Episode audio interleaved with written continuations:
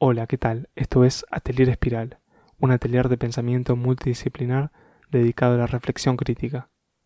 Seleccionamos y analizamos distintas expresiones artísticas a partir de las cuales pensar la realidad desde nuevas perspectivas. En esta ocasión analizaremos un texto del filósofo italiano Franco Bifo Berardi perteneciente al libro Fenomenología del fin. Llamamos infoesfera al universo de transmisores y cerebro social al universo de receptores. El universo de receptores, seres humanos hechos de carne y de órganos frágiles y sensuales, no está formateado de acuerdo con los estándares de los transmisores digitales.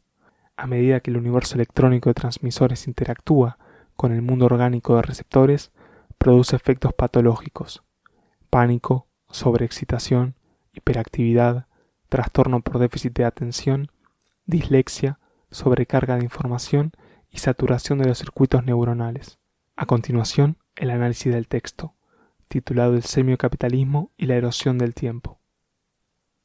Todo lo sólido se desvanece en el aire, proclamó Marx en alguna parte del manifiesto comunista, anticipando el concepto acuñado por Bauman un siglo y medio después, en vísperas del cambio de milenio, la modernidad líquida.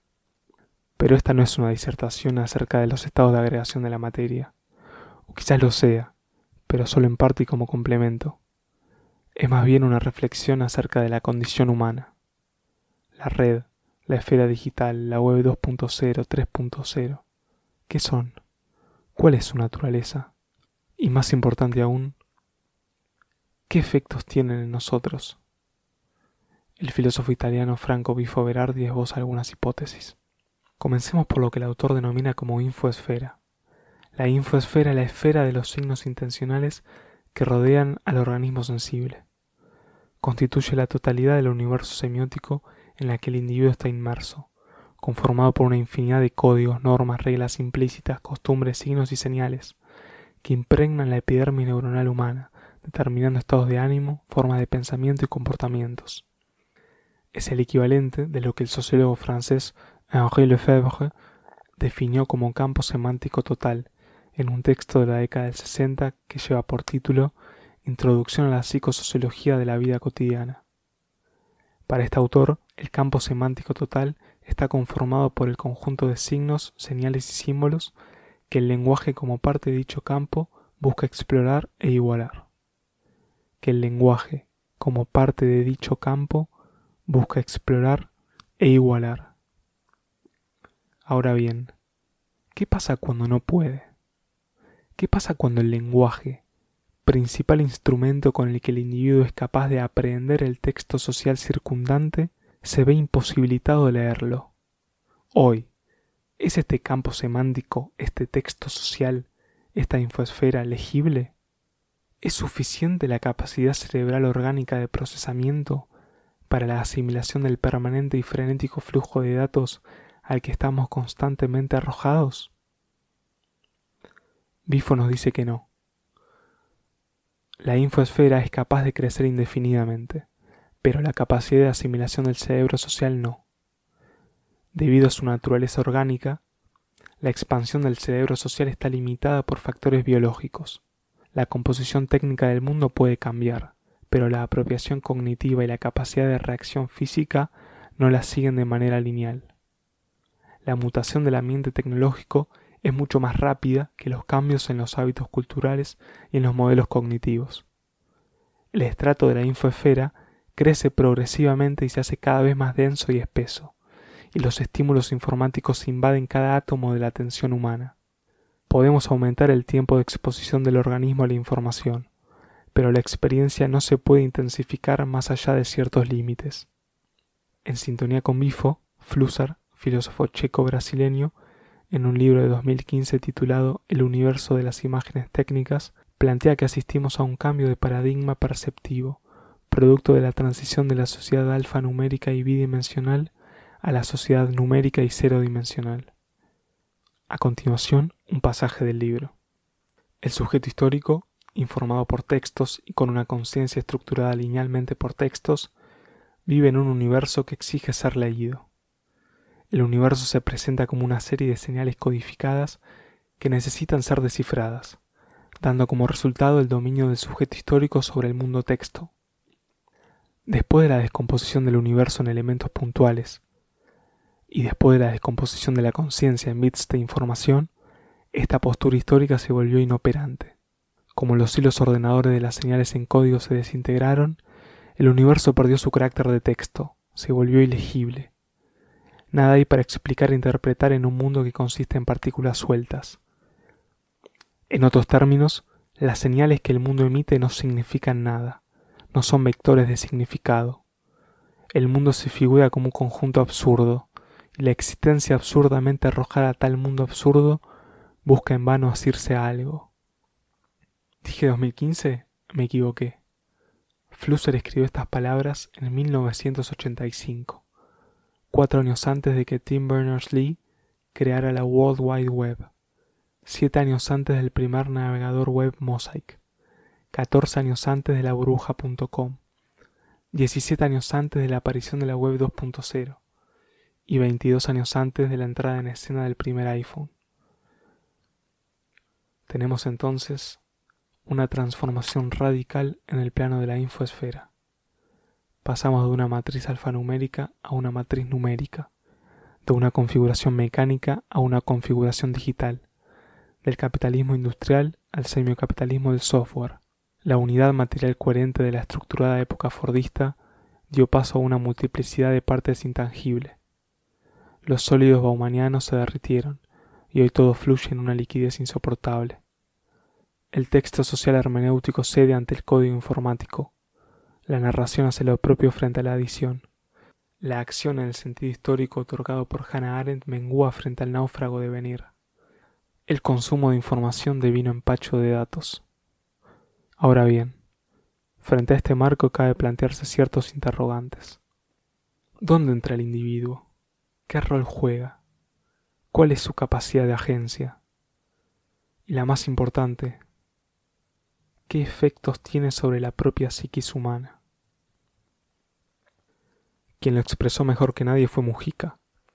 En una entrevista del año 2018, aludiendo al fervor hedonista del capitalismo consumista, se pregunta ¿por qué tanta enfermedad del valero?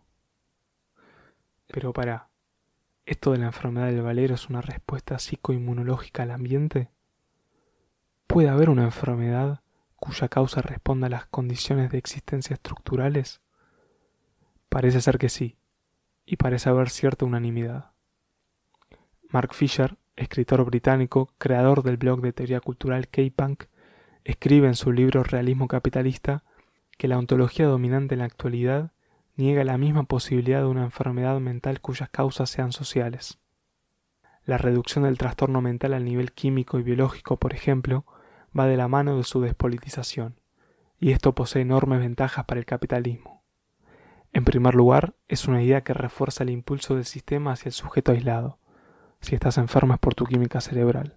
En segundo lugar, es una noción que abre un mercado muy lucrativo para las compañías farmacéuticas internacionales que despliegan sus productos. La privatización del estrés es un sistema de captura perfecto, elegante en la brutalidad de su eficiencia.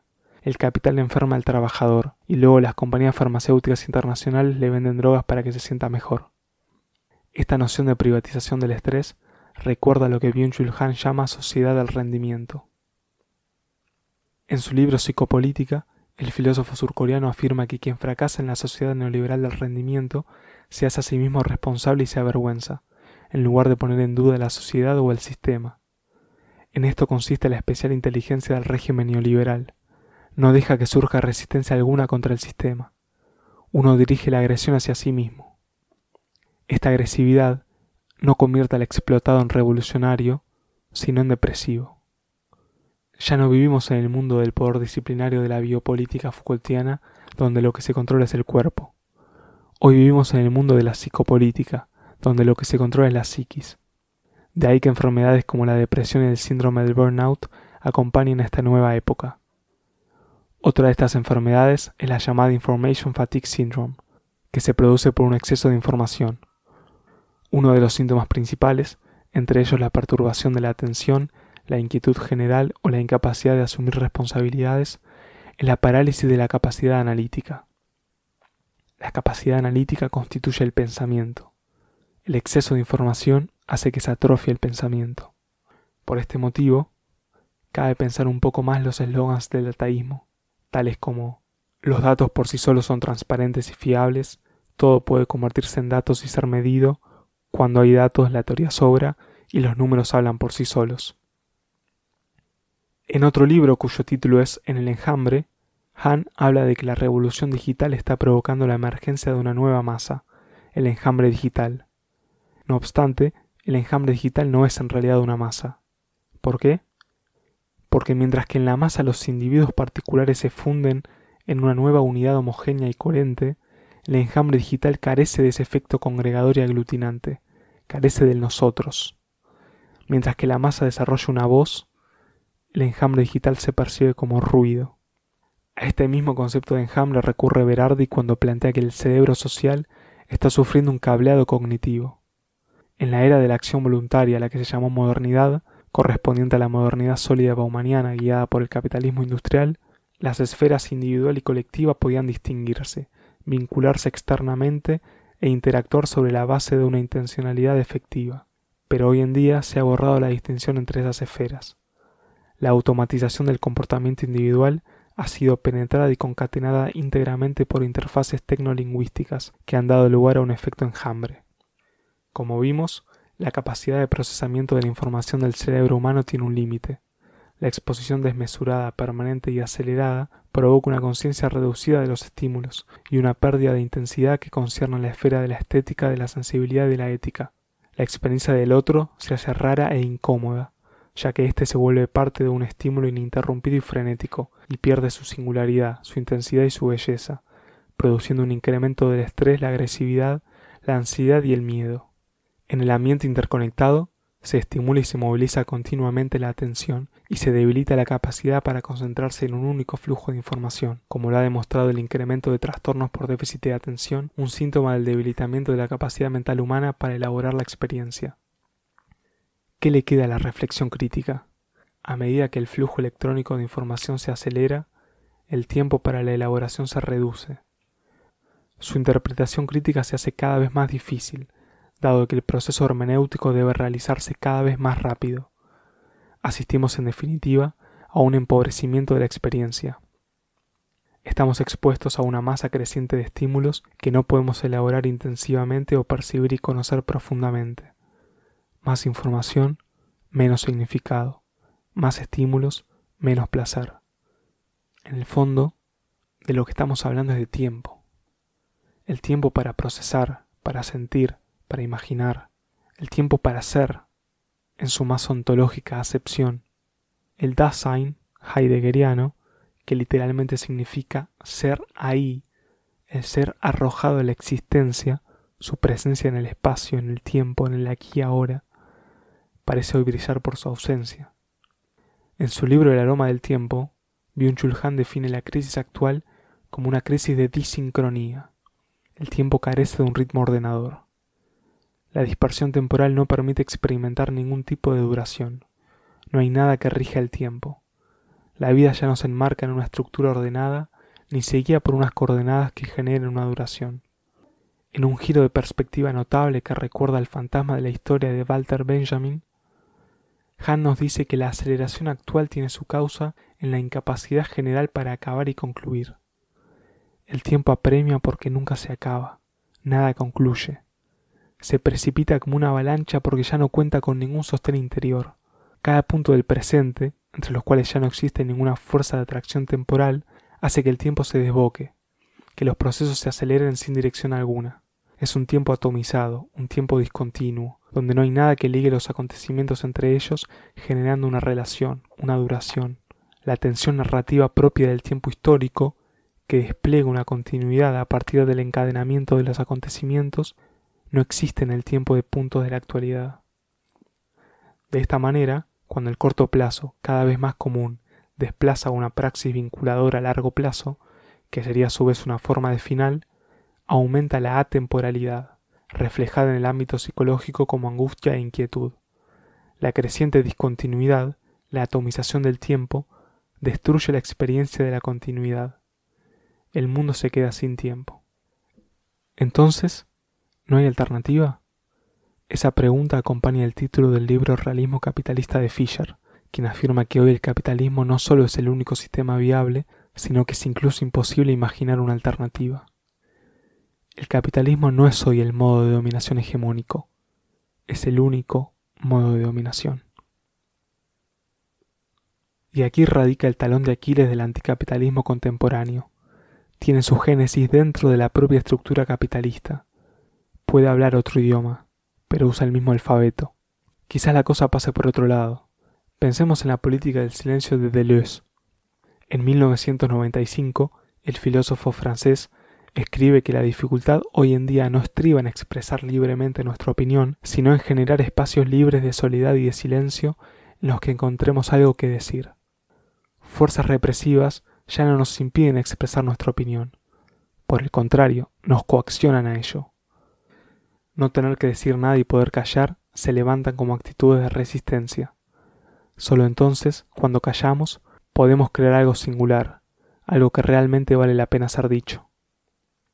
Quizás debamos apelar, en contraste con la vida activa, a una revitalización de la vida contemplativa, como plantea Byung-Chul Han, oponiendo así al imperativo del trabajo el silencio de la reflexión, a la hiperquinesia permanente la capacidad para demorarse, al incesante consumo de trivialidades descartables la experiencia de la duración.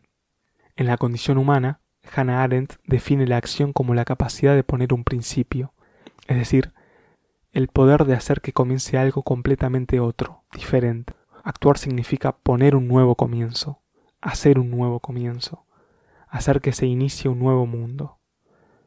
Eventualmente quizás seremos capaces de lograr que las semillas del silencio germinen y den frutos. Si logramos encontrar en el silencio un espacio de reflexión desde el cual experimentar la duración del demorarse, seremos capaces de crear nuevos mundos, imaginar nuevos futuros sentir nuevas emociones, en fin, de actuar. Solo el tiempo dirá. El tema es ese. ¿Hay tiempo?